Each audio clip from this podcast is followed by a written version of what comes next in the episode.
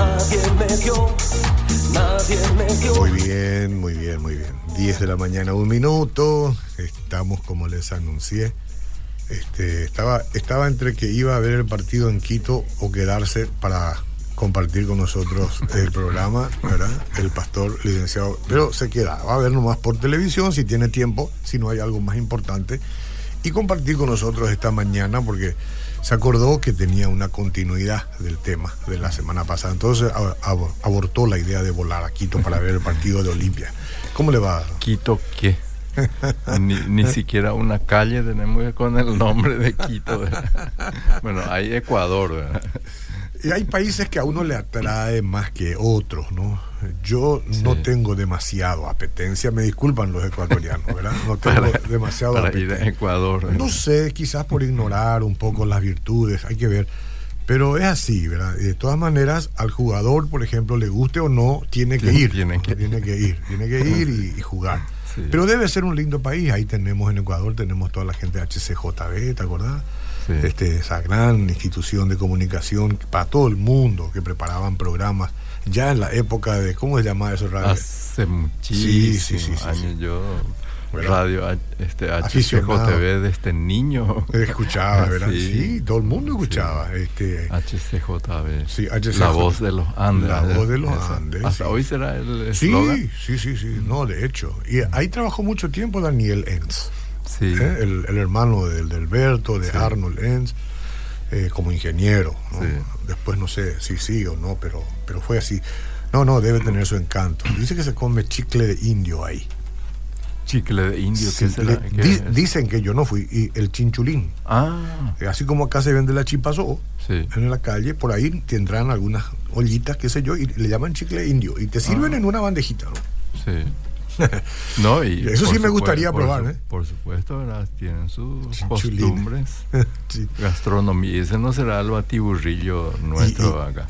Y, debe ser, Hacen en misiones. debe ser, ¿sabes que se usa mucho esa expresión de batiburrillo en Perú? en Perú. En Perú se usa esa expresión. Yo no sé a qué se refieren cuando hablan del batiburrillo. Ellos, acá tenemos uno nuestro, Sí. ¿verdad?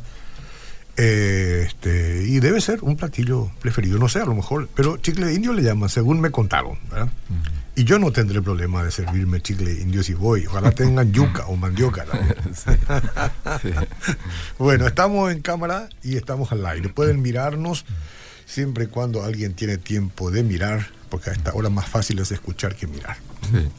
Y bueno, como ya anunciaste, ¿verdad? El, el martes pasado estuvimos hablando, conversando, ¿verdad? Sobre el tema de, so- de las mentiras sobre el adulterio, ¿verdad? Mm. Que, y bueno, ya ahí vos mencionaste que tendríamos que hacerle una continuidad. Sin duda. Y por supuesto, ¿verdad? Ahí estuvimos señalando en cierta manera que como un problema, ¿verdad? O sea, señalando todas las consecuencias que eso acarrea y o que puede acarrear a una a una familia, una pareja, un matrimonio, pero también hoy queremos mencionar, digamos, el este cómo superar, ¿verdad? Porque eso finalmente es también muy importante, ¿verdad? Y es a lo que eh, queremos llegar.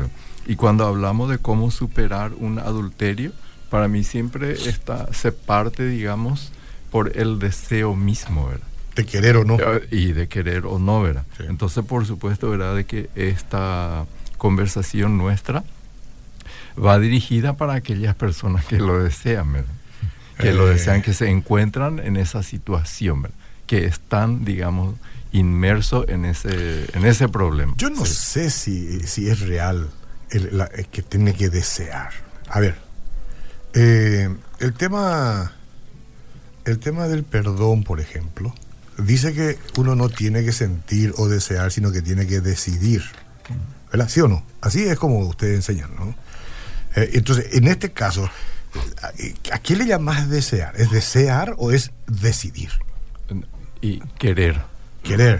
Querer. sí. El querer tiene que ver como, Sí. con desear. Mm. Eh, o, o sea, Quer- yo quiero... Querer, querer, desear, ¿verdad? Porque a partir de ahí vendrá la decisión también, ¿verdad? Mm, A partir de ahí, ¿verdad? sí. Entonces la infidelidad es una es una situación muy, muy difícil, ¿verdad?, de superar. Es, una de los, es uno de los problemas matrimoniales más complicado, más difícil de superar. Y en, la pareja, ¿verdad? No, no, es, no es nada fácil esa experiencia, esa experiencia, ¿verdad? Entonces, muchas personas se meten en esta situación, pero después, digamos, salir de eso es, es algo es algo muy difícil, o sea, está entre los problemas más difíciles de superar, ¿verdad? Y es un acto sumamente grave. ¿Por qué, verdad? Es grave porque con la infidelidad, con el adulterio, se rompe algo, algo muy importante, digamos, en esa relación, ¿verdad? En primer lugar está que se rompe un pacto. O sea, se rompe un compromiso, ¿verdad? Porque, y estos, compro, estos compromisos que se rompen son compromisos que las personas involucradas ya lo han hecho, ya lo han hecho de una manera directa o indirecta, ¿verdad?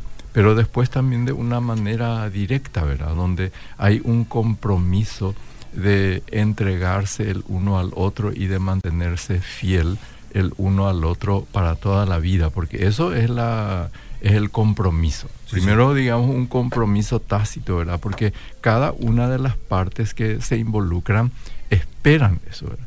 Esperan, es su expectativa, es el deseo de su corazón. Pero después, cuando se consuma el matrimonio, lo expresan verbalmente, ¿verdad? Pero no solamente de una manera verbal, sino que esa expresión, esa decisión del corazón se plasma, por decirlo así, en un acta que se firma, ¿verdad? En un acta que se firma.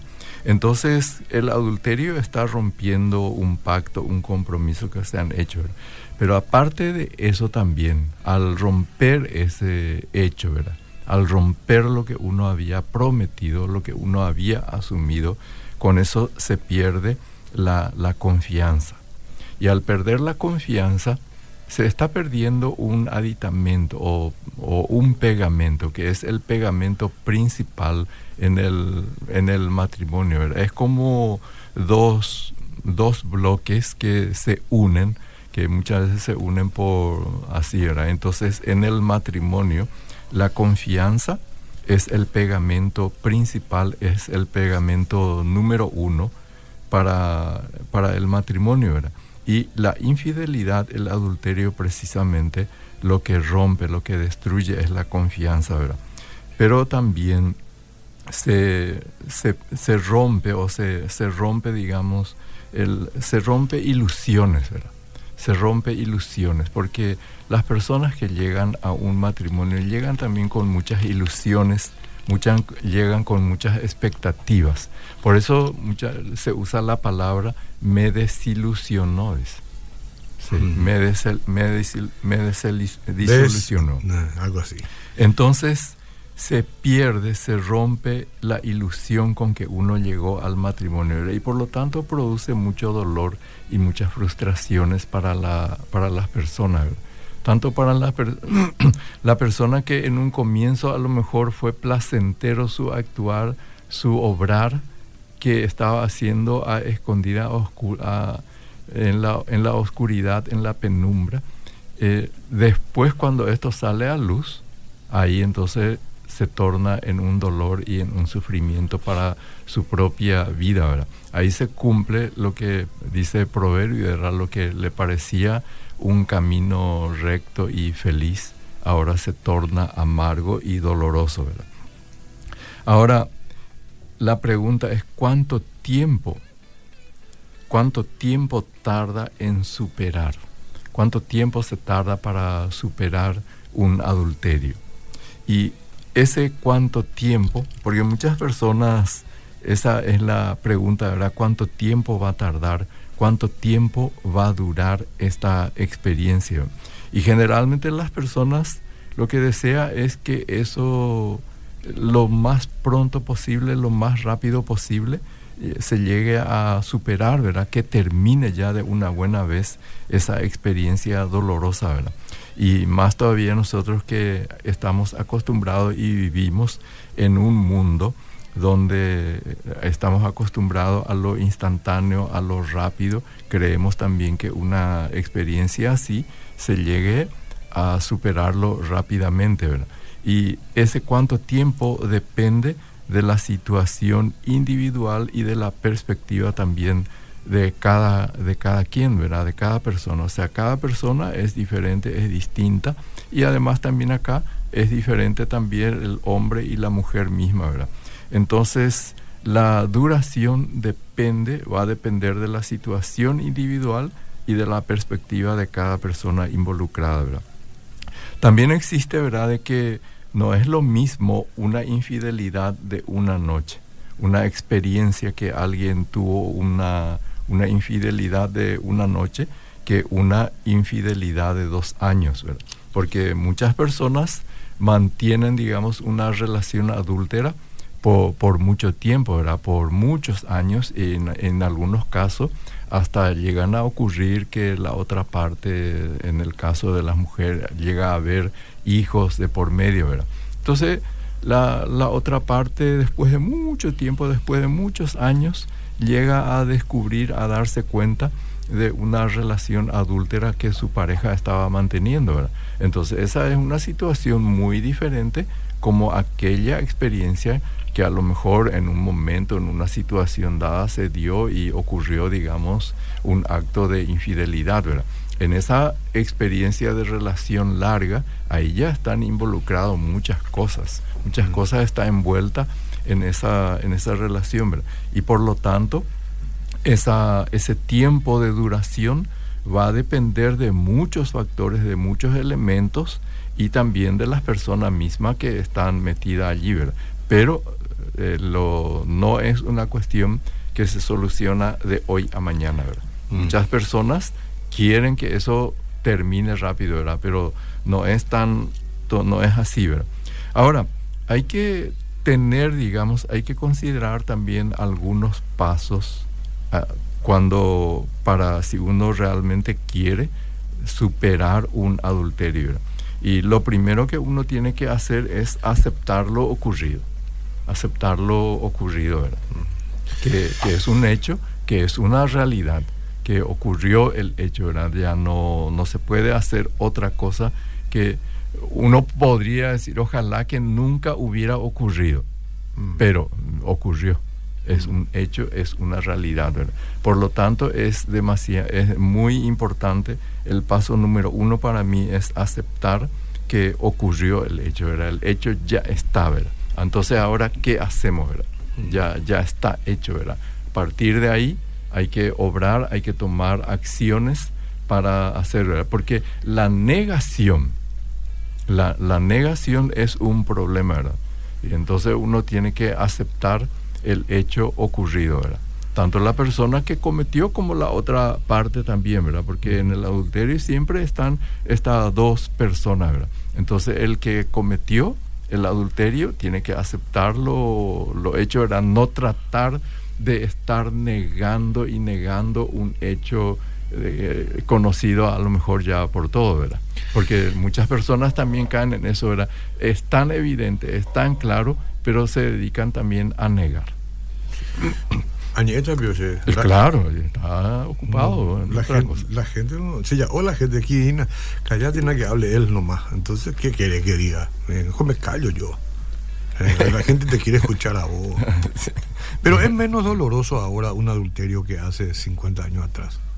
Pensá bien en la respuesta. Porque, ¿sabes qué? Eh, eh, y, y, sí, porque es demasiado frecuente hoy. ¿Entendés? Es demasiado frecuente que casi muchos ya toman como una como cuestión. Algo normal. Ah, sí, sí, sí, sí. Pero, habrá sido frecuente siempre, pero pero ahora el ambiente este que se vive tan erotizado, mm. este tan sensual, pareciera que ya nadie se sorprende por, por un tema de adulterio. Y eso justamente es lo que estuvimos mencionando la vez pasada, ¿verdad? El tratar de minimizar, ¿verdad? Mm. De considerar que más o menos como algo normal, ¿verdad? Sí.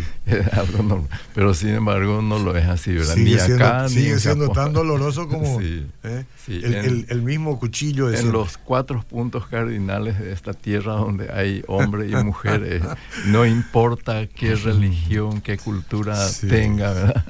Debo decir, vos sabés que vos hablás y explicás muy bien, yo creo que con lujo de detalle. Y siempre es la teoría, ¿no? Es la teoría sobre un aspecto Mm. Sí. real. Y la gente sabe, conoce la teoría. ¿Y por qué incurre lo mismo, verdad? En cuestiones que hacen al adulterio. Si se conoce el resultado, nadie se escapa del dolor final, ¿verdad? Pero sin Pa- embargo... Pasa, pasa que el ser humano, eh, en ese por qué, ahí está la. Ahí hay una cuestión, ¿verdad? Que. Pero el, el por qué es. No podemos hablarlo acá, eso, ¿verdad? En este poco tiempo. ¿verdad? No, sí, sí, Porque sí, es tema muy delicado, por- tampoco. Sí, sí. Porque el por qué es un factor mucho más profundo, ¿verdad? Mm. Y este, las personas siempre quieren, o sea, le, le- por ejemplo, genera, o sea, las personas le preguntan por qué hiciste, ¿verdad? Ah. Y la persona involucrada le da una respuesta, pero esa respuesta no le satisface a la otra persona. ¿Porque no es real o, porque, Sí. o, sim- o simplemente Lo porque que no? pasa es que la persona que cometió, digamos, generalmente luego, la causa profunda, Ah. vamos a decir, no la Sí, causa superficial, no la causa externa, ¿verdad? La causa verdadera y profunda que le llevó a eso, esa misma persona no lo sabe, ¿verdad? Ah, sí, sí, Ese es el tema, ¿verdad? Sí, sí, la misma persona no lo sabe, Sí, ¿verdad? Porque la otra, porque la gente generalmente ve la parte externa, ¿verdad? Digamos, ve que eh, eh, eh, buscaste sexo. Sí. Eh.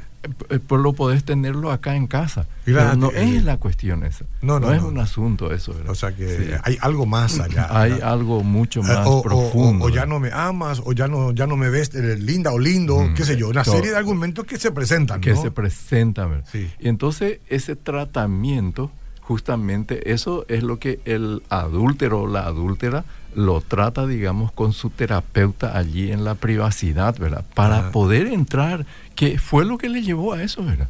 Y de ahí entonces de tratar de desentrañar y salir para que no vuelva más. Mm. Porque si no se trata esa cuestión profunda del ser humano, esa persona va a volver a hacerlo. Sí, sí, Sí. sí, seguro. Es casi lo mismo, ¿verdad? Como el ladrón a quien se lo aprendió, se Se lo lo- puede garrotear, todo lo que sea, Se lo cárcel. lleva a la cárcel, Mm.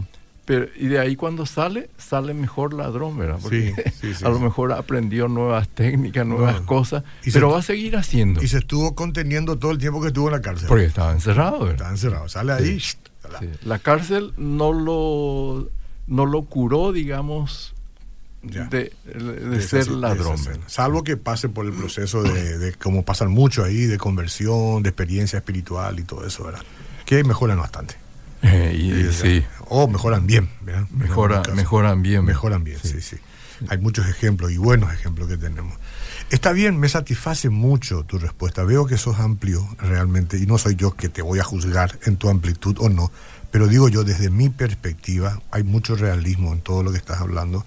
Eh, lo que aquí queda como prefijo es el dolor que causa El- más temprano o más tarde. Eh, eso es algo. No importan los argumentos. No importan los argumentos, ¿verdad? Y como Sí. decimos, ¿verdad?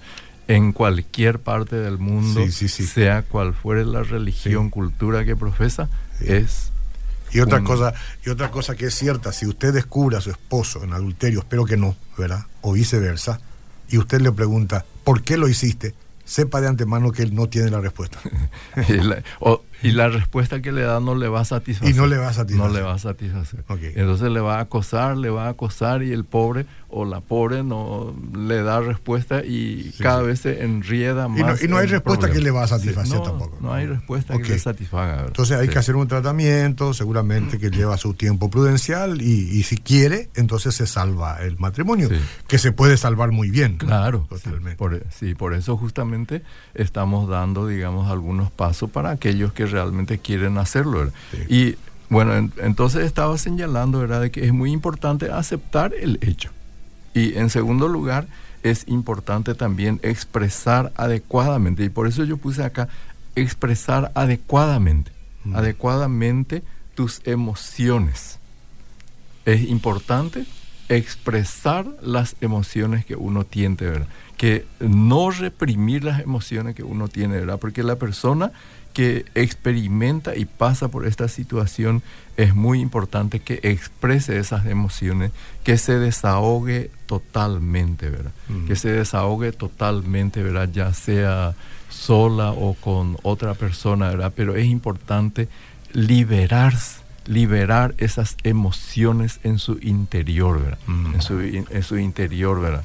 Eso es un paso muy importante, llorar, lamentar. Por eso, eh, porque es caso, muchas veces vos habrás visto y todos lo hemos visto, ¿verdad? Cuando alguien, por ejemplo, tiene una pérdida, una, per- una le fallece una persona muy allegada, muy querida, Mm. muy, muy cercana, ¿verdad? Un familiar. Y la persona llora, llora, y mucha gente trata de decirle, no llores. Pero esa persona está llorando porque perdió a alguien, un ser querido, ¿verdad? Sí. Y entonces hay que dejar que llore, Sí. que se lamente esa persona, ¿verdad? Y lo mismo también aquí, ¿verdad? Cuando ocurre esto, si la persona quiere llorar, gritar, zapatear, que lo haga, ¿verdad? Pero es importante expresar sus emociones, ¿verdad? Sí. Liberar esas emociones que en ese momento están, ¿verdad? Porque somos seres emotivos, ¿verdad? Sí. Sí. Yo no sé, nadie podrá constituirse en una profesional o en un profesional de soportar una cosa como esta, pero me, temo que cuando eh, las partes descubren una infidelidad es el momento más más terrible, ¿no? Doloroso, de hecho, que le puede continuar, pero más terrible porque va a depender, supongo, de la reacción que tenga, la reacción del momento y la, reac- la reacción continua para que ese matrimonio no se eche a perder. Porque hay personas que, bueno, desde luego, somos diferentes. Algunas personas que no pueden concebir bajo ninguna circunstancia un hecho de infidelidad y están preparadas y dicen que cuando eso ocurre dentro del matrimonio, esto termina y para siempre. Sí. Esa es una cosa muy difícil, es, eh, es muy rígida esa Mm. posición. Y generalmente muchas personas, o sea, esas personas que dicen eso antes de que ocurra, y llegado el momento en que ocurra, son las personas menos preparadas para enfrentar eso. Y sí, por eso. Mm. Por eso digo, exactamente, ahí es donde uno tiene que tener en su fuero interior alguna clase de, no sé, nadie se quiere preparar para eso, ¿verdad? Pero por lo menos escuchar, Sí. escuchar de cómo se tiene que reaccionar. sí. Y lo que quiero señalar también es que también es importante tomarse tiempo, ¿verdad? Tomarse tiempo, ¿verdad? Porque, ¿Por qué, verdad? Porque cuando eh, es muy grave tomar, por ejemplo, actuar en caliente o actuar precipitadamente en una situación tan grave, ¿verdad? Mm, mm. Es claro que es muy difícil, ¿verdad? Por eso viene el desahogo, el lamentar, el llorar, ¿verdad? Pero después es importante tomarse tiempo antes de tomar ningún tipo de decisión, ¿verdad? No se puede tomar, o sea, no es recomendable tomar ninguna decisión sobre, ¿cómo se dice? Sobre, sobre el ahí, ahí, ¿verdad? Ya ahí nomás tomar la decisión, ¿verdad? Sino que es importante tomarse ese tiempo, ¿verdad? Tomarse ese tiempo para tratar de ordenar los pensamientos y las emociones también, ¿verdad? Tomarse ese tiempo para poder reflexionar qué es lo que uno va a decidir, ¿verdad? Mm. Porque acá se está frente a la toma de una decisión demasiado importante, ¿verdad? ¿Y cuál va a ser esa una de las posibles decisiones que uno toma? Una de las dos posibles decisiones es decir, bueno, esto ya no va más. Mm. Esto yo no tolero, esto para mí es inaceptable, yo termino esta relación, no puedo continuar, yo me voy a divorciar. O la persona puede tomar esa decisión. Tiene derecho. Por supuesto que tiene el derecho a hacerlo, ¿verdad? Mm. Pero también tiene, digamos, el derecho de decir, bueno, a pesar de todo esto, vamos a trabajar por nuestro matrimonio, luchar, yo voy a poner de mi parte para que nuestro matrimonio pueda ser restaurado, sanado y con, para continuar, ¿verdad? Entonces, son decisiones que demasiado importantes, ¿verdad? Por eso es por eso la cuestión de tomarse todo el tiempo que sea necesario, no tomar ninguna decisión este, precipitadamente, ¿verdad? Y menos todavía sin antes, digamos, este, tomar una verdadera reflexión y tiempo, ¿verdad? Porque son cuestiones demasiado importantes y graves que van a tener sus consecuencias sobre el futuro de las personas que están Eh, envueltas. sí, sí. Te voy a hacer preguntas brutas. Sí, preguntas sí. brutas. No, no, no, no son preguntas muy cien- científicas, ¿verdad? Para, para, para, para pasarte la pregunta que tengo acá de Mm. una oyente. ¿Qué es mejor, tener un adúltero de momento en casa que no tener a- al esposo viviendo ya con uno? ¿Qué, qué es mejor? Eh, que es mejor tener a un esposo adúltero en Claro, casa. de momento tú sabes que él Eh, que no, él no es es- fiel, sí, ¿verdad? sí. ¿Y qué es mejor? ¿Echarlo a patada o como sea, abrirle la jaula y que se vaya?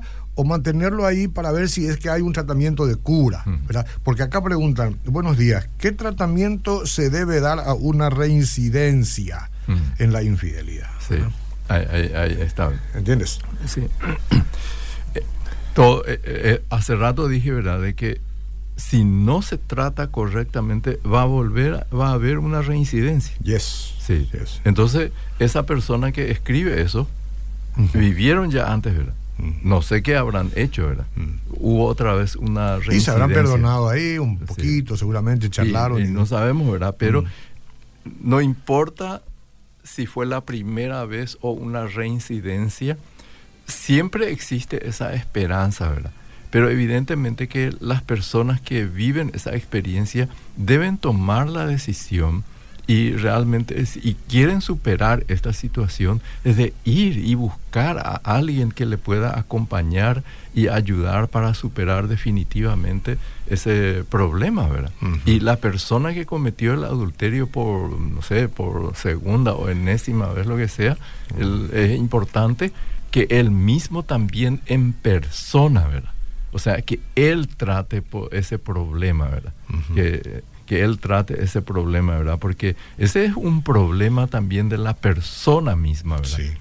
Eh, por ser un problema de la persona, por supuesto que afecta a la pareja, ¿verdad? Porque está unida a la pareja, ¿verdad? Ya. Sí. O sea, entonces lo que quiero decir es que esa persona necesita hacer el tratamiento como pareja, pero la persona que reincidió también necesita aparte, solo. ¿verdad? Ujú. Sí. Pero, pero un tratamiento profesional. Sí, digamos, sí, Voy sí. a leer los mens- algunos mensajes Sí. que tengo. No va a poder responder uno a uno porque ya el tiempo se nos fue.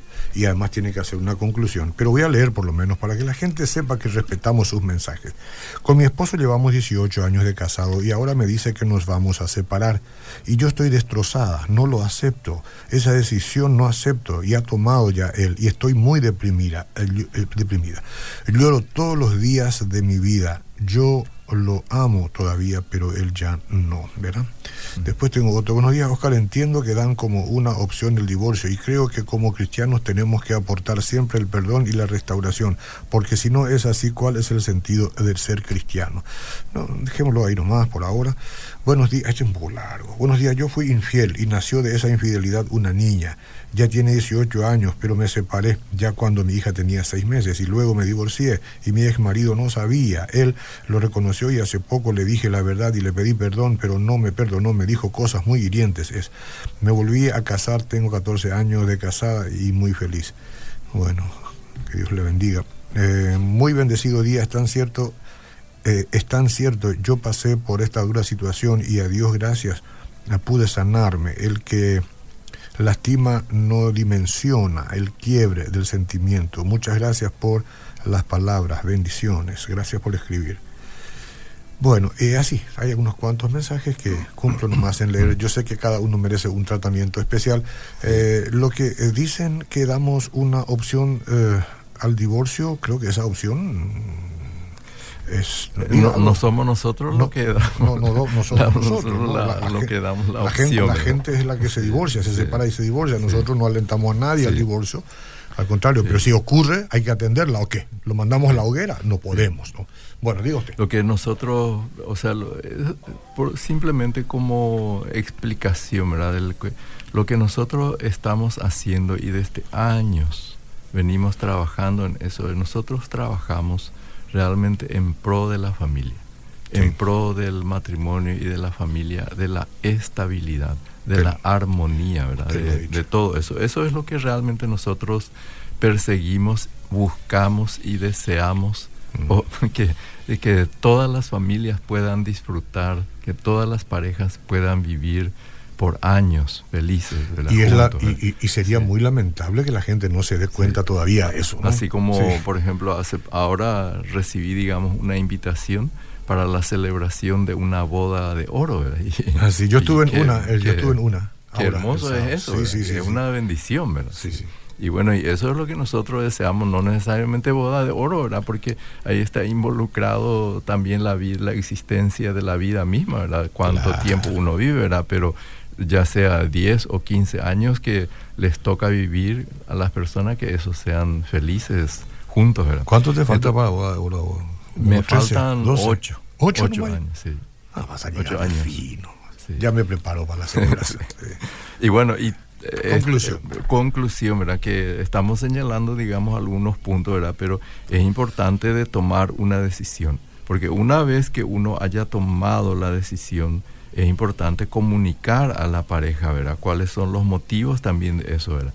De, hay, que, hay que tomar una decisión, ¿verdad? No, no quedarse qué hacer, qué hago o no, ¿verdad? Hay que tomar la decisión de qué, qué, qué es lo que realmente uno va a hacer qué es realmente lo que uno quiere, ¿verdad? Y después comenzar a trabajar sobre eso, ¿verdad? Sí, señor. Trabajar, ¿verdad? Y comience la tarea de procesar que le llevará al perdón completo, ¿verdad? Porque debemos tener en cuenta, ¿verdad? Que esto no es una cuestión, yo te perdono y termina todo ahí, ¿verdad? Sino que hay que procesar, hay que trabajar para que realmente vuelva la sanidad total y la armonía en esa relación, ¿verdad?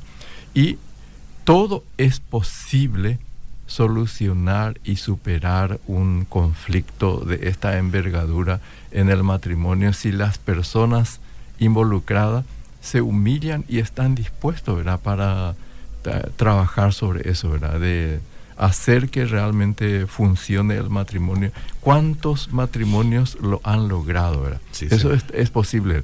Pero lo que impide es el orgullo y la te- terquedad de las personas. Eso es lo que Mm. es el gran impedimento, ¿verdad? Pero cuando una persona pone de lado su propio orgullo, su propio, lo que sea, ¿verdad? Y dice, bueno, yo fallé, yo cometí esto, se humilla y está dispuesto, digamos, a hacer todo lo que sea, ¿verdad? Para corregir y vivir de una manera saludable con su pareja, ahí este, cambia las cosas y se llegan a situaciones que después ese matrimonio experimenta la vida saludable y la vida armoniosa en su matrimonio y en su familia. Si se quiere, se puede. Bueno, el número de teléfono que ustedes ahora van a anotar, si es que no lo tienen anotado, es otro que el que estuvieron escribiendo hasta aquí. Porque no pudimos atenderles a todos de manera personalizada, ¿verdad? Se entiende, son media horita y ya nos comimos tres minutos. Entonces, anoten este número y reenvíen los mensajes que yo no pude o, que el pastor no pudo tratar. Reenvíenlo a ese número y él le va a responder personalmente. ¿Estamos listos para anotar? Bueno, 0983 734-555. 0983-734-555. Reenvíelo ahí o escriba su consulta, ¿verdad? Y él con gusto, eh, conforme el tiempo, esta mañana, esta tarde, él le va a dar a usted una devolución. Muchas gracias, licenciado. ¿eh? Gracias. Hasta la próxima.